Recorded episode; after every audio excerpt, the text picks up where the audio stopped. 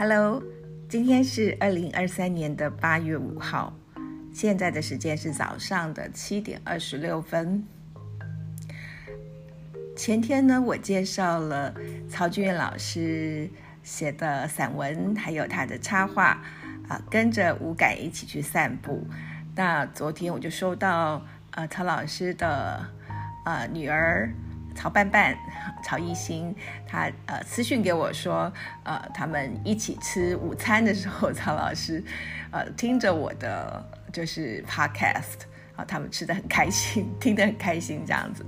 那我今天就还想再介绍一下我跟曹老师合作的，呃，曹俊彦的私房画《一个爱画画孩子的童年往事》这本书。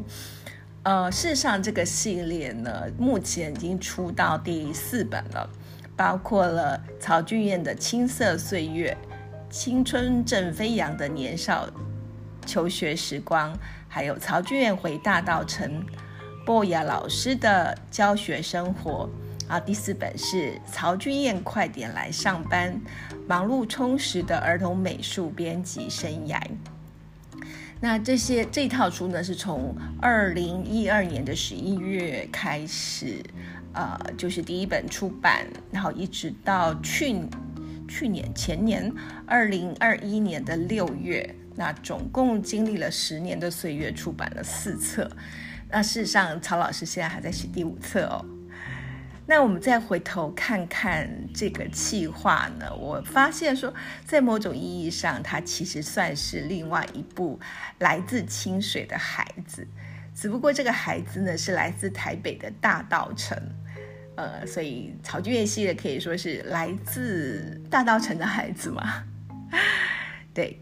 那。一九四一年出生在台北大道城的曹老师呢，他在一九五九年，就是他十八岁的时候就开始在新生儿童周刊画，呃，就是发表插画作品。那那时候他还是台北师范艺术台北师范艺术科的学生。那在呃一九六四年六月，台湾省教育厅儿童读物编辑小组成立的时候呢，呃就开始呃分期分年的出版各类的中华儿童丛书，分送到台湾的各小学啊供学童阅读。那曹老师的第一本绘本就是在一九六四年的时候，中华儿童丛书的小红继承册。那文字呢是当时在《贵日报》儿童版主编哈张建明。那在师范呃师专毕业之后呢，曹老师就进入国小担任美术老师。那在一九七一年离开教职之后呢，受聘到教育厅当中的中华儿童丛书的美术编辑啊，也就是曹老曹俊彦系列的第四本。第四本曹俊彦快点来上班里有写的内容，这样。那到了呃一九七五年的时候呢，他开始编辑编撰《中华儿童百科全书》。那到一九八零年呢，转任信盈出版社的总编辑，那主导学前月刊、幼儿杂志《小袋鼠》等等的编务。那甚至一九八八年呢，就是呃新一幼文学奖，呃就是筹备呃这个文学奖的委员的时候呢，他就担任筹备委员，而且是第一届的评审。那之后他成为自由的创作者，但是他仍以编辑顾问的角色参与了许多出版社跟童书的出版规划。那一九八四年的时候，自写自画的绘本《百米洞》获得金鼎奖。二零一三年呢，获得了第四届金漫奖终身成就奖的肯定。那已经出版了两百多本的图画书、跟插画、漫画、邮票，还有做商标的设计。好，那他最近的作品就是我呃前天提的，由二零二二年六月由幼师文化出版的《带着五感一起去散步》。呃，那呃就是在二零一一年。呃，二零二二年，二零二二年六月，就去年哈，带着五感一起去散步。那在二零一一年，曹老师七十岁的时候呢，呃，在国立的中央图书馆台湾分馆，好，现在已经改成了国立台湾图书馆，有一个展览叫做《天真与视野》，曹俊元老师的儿童美术五十年回顾展。那呃，在展览的主旨的开头是这么写的。呃，上面是说，台湾儿童文学的长远发展有赖于创作、出版、评论、研究与推广的有序经营，在此环环相扣的生态圈中，本土作家及作品是此一发展的重要基石。而在投身儿童文学创作的资深作家中，曹俊彦先生除了具备创作者的身份之外，同时也具有编辑、出版与教育推广的丰富经验。曾担任过总编辑、顾问、评审、大学驻校艺术家，也常受邀到学校、社区演讲。其个人投身于儿童文学美术，至今创作不辍，已历五十载。他是台湾儿童文学研究学者洪文琼眼中画、写、编、说、教台湾童书界的全能达人。他的创作经验回顾展，俨然是台湾儿童文学发展的一个缩影。好，那呃，对于这个上面这段文字，对很多人来说，可能只是传达了一个很概念式的知识。呃，那我们从这一段文字可以知道，曹老师在台湾儿童文学的发展路上扮演着举足轻重的角色。不过呢，在二零零九年的九月到二零一零年的八月，就是那一年呢，儿童文学研究所邀请曹俊老师来担任一年的驻校艺术家。那当时曹老师的研究室就在我研究室的斜对面。所以我没课的时候，就常常去曹老师的研究室去串门子，听他说故事。那因为从曹老师刚刚看到的显赫的儿童文学创作、编辑跟儿童文学美术推广经历中，呃，我其实是读到了活生生的历史的趣味啊。不管是从研究者的角度，或是采访记录者的角度，曹老师拥有的台湾儿童文学史相关的经历，都是挖不完的宝藏。那事实上呢，曹老师是杨茂秀老师的老朋友，所以在担任俄文所的驻校艺术家之前呢，呃，曹老师就不时受到呃茂秀老师的邀请到俄文所的图画书研究的课上演讲，然后也长期为杨老师担任总编的绘本棒棒糖的季刊撰稿，所以我在呃曹老师成为驻校艺术家之前，我就见过他几次，那知道他点子很多，为人非常的风趣。啊，只不过当时并没有很多机会可以私下聊天。那后来，呃，二零一九年七月，杨茂秀老师退休，那我就呃接下了俄文所台东日间班的图画书研究的课程，那也接下了棒棒糖总编辑的职务。呃，所以曹老师到儿文所担任一年的驻校艺术家的期间，刚好是给我一个加强认识台湾图画书发展史的机会。那呃，就是，呃，我当时呢，呃，就是，就是在做那个最后一本绘本棒棒糖的第十二期的时候，我就用曹老师作为特辑的封面人物。那在这期的季刊上面呢，总共有一百四十二页，那曹老师的特辑，曹剧院特辑就占了开头的三十八页。啊，包括一篇台湾文学史研究者洪文琼老师的，呃，画写编说教曹俊彦大家台湾图画书界的全能达人，还有一篇我与曹老师对谈的记录稿，还有呃曹曹俊彦的自写自画单元，然后介绍所有的自写自想自画的绘本，还有曹俊彦的大记事，还有曹俊彦的百宝箱，就是包括曹老师设计的 logo、奖牌、呃邮票、教科书的插画、速写作品跟漫画的介绍。那还有曹俊彦的技法解析，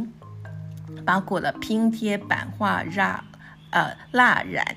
呃剪纸跟拓印，还有我们访访谈了一些呃就是曹老师的好朋友。呃有一个单元叫做“大家来说曹俊彦”，啊，就包含林良、郑明镜、杨茂秀、洪义南、刘伯仁等人对于曹俊彦的形容。然后后面还有曹俊彦的说唱人生介绍，呃，曹老师的演讲跟展览的活动，还有纸之居的 live show，好，详细介绍记录了曹老师二零一零年在台东大学纸之居工作坊的一场演讲的内容。然后我们还在那个特辑的后面呢，附赠了两张可以剪下来使用的曹俊彦绘制的二零一一年兔年的贺年卡。哦，这已经过了十二年，因为今年也是兔年。呃，这应该是当时儿童文学相关出版品中对于曹俊元最全面的介绍。当然，即便是这样子详尽的介绍，但是只是作为一个儿童文学工作者曹俊元的介绍，也就是一些外显的成就啊，实在没有办法切入曹俊元的内在的风景。那譬如说，曹老师为什么那么喜欢画画？他为什么有好像那种摄影记录般的图像记忆力？他是怎么锻炼出来的？那当时我就很好奇的询问曹老师，他就说起了他在大道城的童年。那呃，我听了那一段段很鲜活的口述，就好像看着一步一步的记录短片了，实在太有趣了。那当时我就提议说，我们把这个故事写下来。只是曹老师就怀疑着说，他这样的故事会有人想读吗？呃，就像他在曹俊彦私房话的后记中，他有说到哈，呃，当我在叙述过去时，发现听众正满足他们对那个将消失的年代的好奇，他们也探索着什么样的经历塑造了现在的我。和许多人一样，我不是大人物，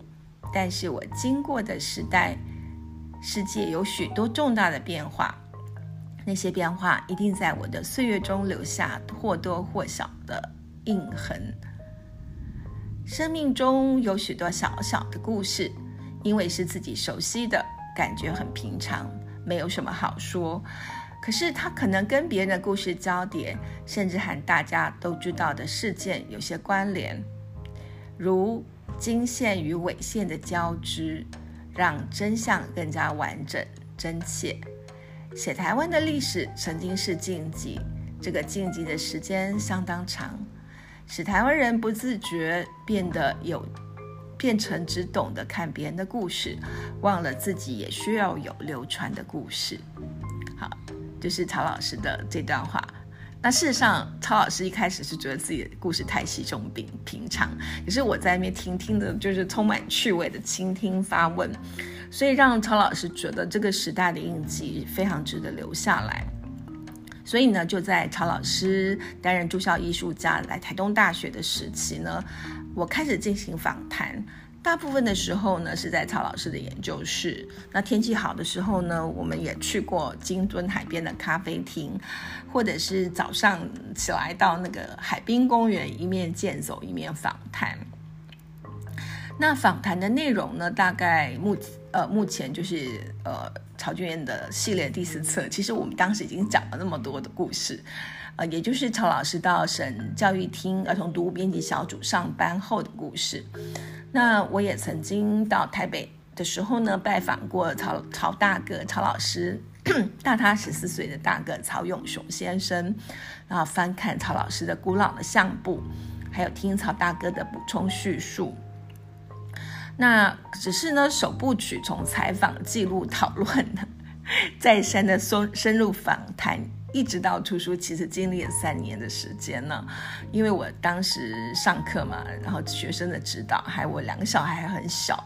对他们呃就是还在小学念书。那我最终只有呃就是为曹俊彦写了第一册撰稿，后面三册呢是曹老师自己写稿的，但是我能一起看稿哈，然后有参与一点点讨论跟编辑。呃，那呃，就是其实，在这个当中呢，哦，就是我上一个 podcast 也提到，曹老师跟我父亲同年，可是与其说他是像父执辈那样子，不如说他更像是容易相处的朋友，因为他总是很谦虚，不带权威，不落痕迹的用分享的方式传承他的经验，呃，再加上他又机智又幽默，随时可以蹦出新点子，偶尔来句冷笑话，那常被称作是儿童文学界的老顽童。啊，那呃，事实上，在这个记录曹老师的故事呢，除了能够侧写台湾儿童文学在美术编辑上的发展，也能够从小人物的生命故事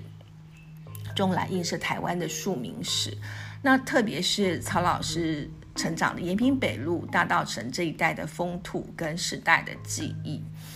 嗯，就是呃，我想这个是。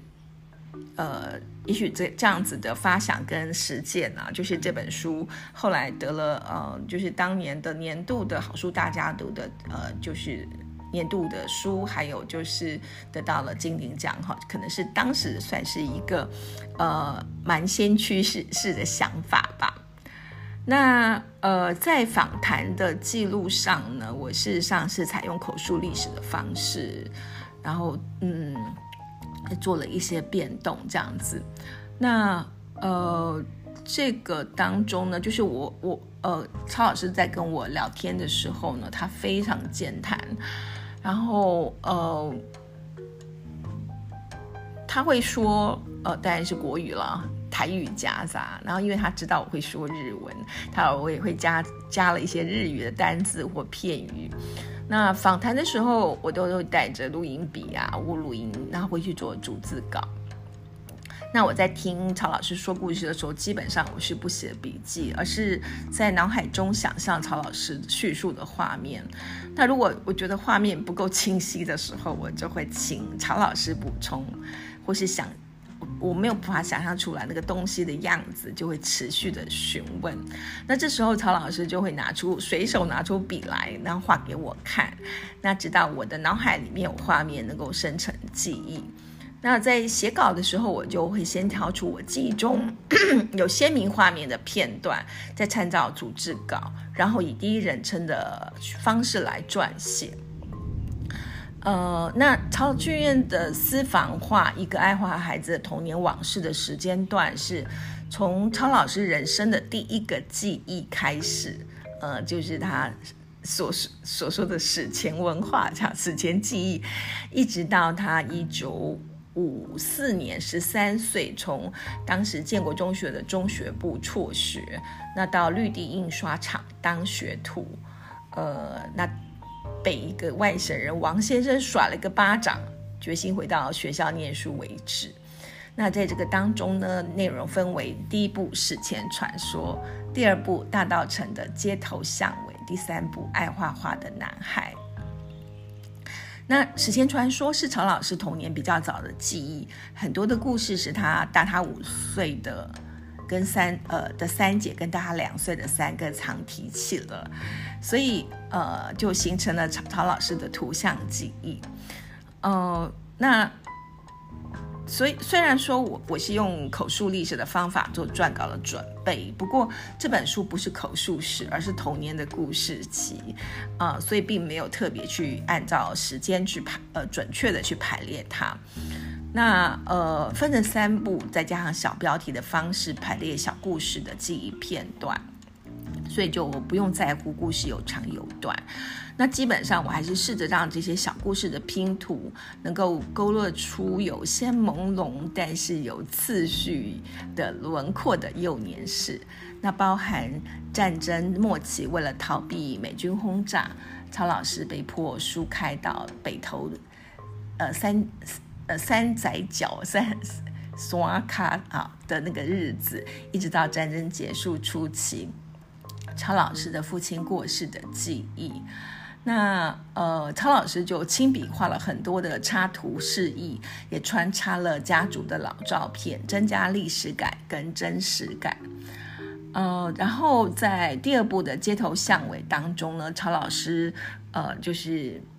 父亲去世之后，全家搬呃搬到了太平町，就是现在延平北路跟迪化街一带的大道城的起头的地方。当时曹老师是五岁半，那开始有比较鲜明的记忆。然后呃，他讲的很清楚，很缤纷哦，很多细节的，我就会说哇，我未免记得太清楚了。然后，譬如说有一个呃，小学的时候，呃，他就记得说他当时只上半天啊，上上课只有半天，那常常一个人看看家，因为其他的哥哥姐姐们都比较大，他们要上整天课。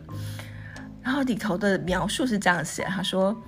家里的后阳台是我们接水的地方，隔着小天井可以看到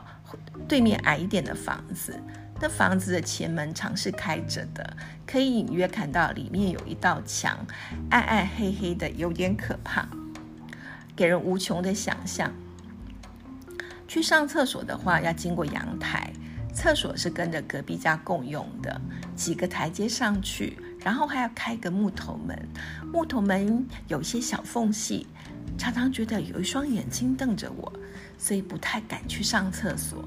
茅坑两边有垫脚的砖头，有点松动，我很害怕会掉到茅坑下面，所以一个人看家时，上厕所是一项大挑战。好，所以，呃，这个是不是这个就是呃小学一二年级的小孩当时的记忆是不是非常的清楚，而且很有那种既视感这样子？那就是因为他有超群的图像跟影像，好，就是有动作，这个有有这个移动感的这种记忆，所以让曹老师可以成为台湾美术界的一个佼佼者吧。好，那呃，在第三部《爱画画的孩子》当中，需要主要是描写曹老师童年时期非正规的美术教育，也就是他在大道城的街头巷尾游荡，那那是形塑他的美感经验很重要的基石。譬如说，延平北路还有第一剧场，那当时有纸糊的一个立体的电影宣传看板。还有招牌，对，当时招牌全部都用手绘的，然后还有金子金做的那个贴金箔的手工啊，还有一些线香哈染香的工艺啊，还有木工师傅的雕的那个床脚，好，连那个捕雨伞跟补铁锅、修鞋子的摊位，都是曹老师欣赏、观察、学习的美术工艺课。那曹老师不止喜欢看，他还喜欢自己动手做。所以这些记录的片段，读者就可以看到少年潮俊彦美感养成的土壤，同时也侧写了一九五零年代大道城的日常跟街头的美景。好，那这个是呃我就是这个内容的部分的介绍，跟这个呃就是这本书呃为什么会出版，好这本书的。重要的、精彩的地方跟看头跟它的意义，那我就分享到这里。祝大家今天有美好的周六时光，拜拜。